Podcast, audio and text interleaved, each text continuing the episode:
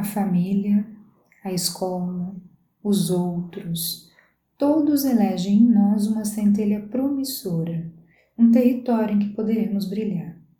Uns nasceram para cantar, outros para dançar, outros nasceram simplesmente para serem outros.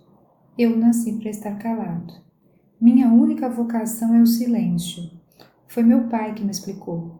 Tenho inclinação para não falar, um talento para apurar silêncios. Escrevo bem, silêncios no plural. Sim, porque não há um único silêncio. E todo silêncio é música em estado de gravidez. Quando me viam parado e recatado, no meu invisível recanto, eu não estava pasmado, estava desempenhado, de alma e corpo ocupados, tecia os delicados fios com que se fabrica a quietude. Eu era um afinador de silêncios.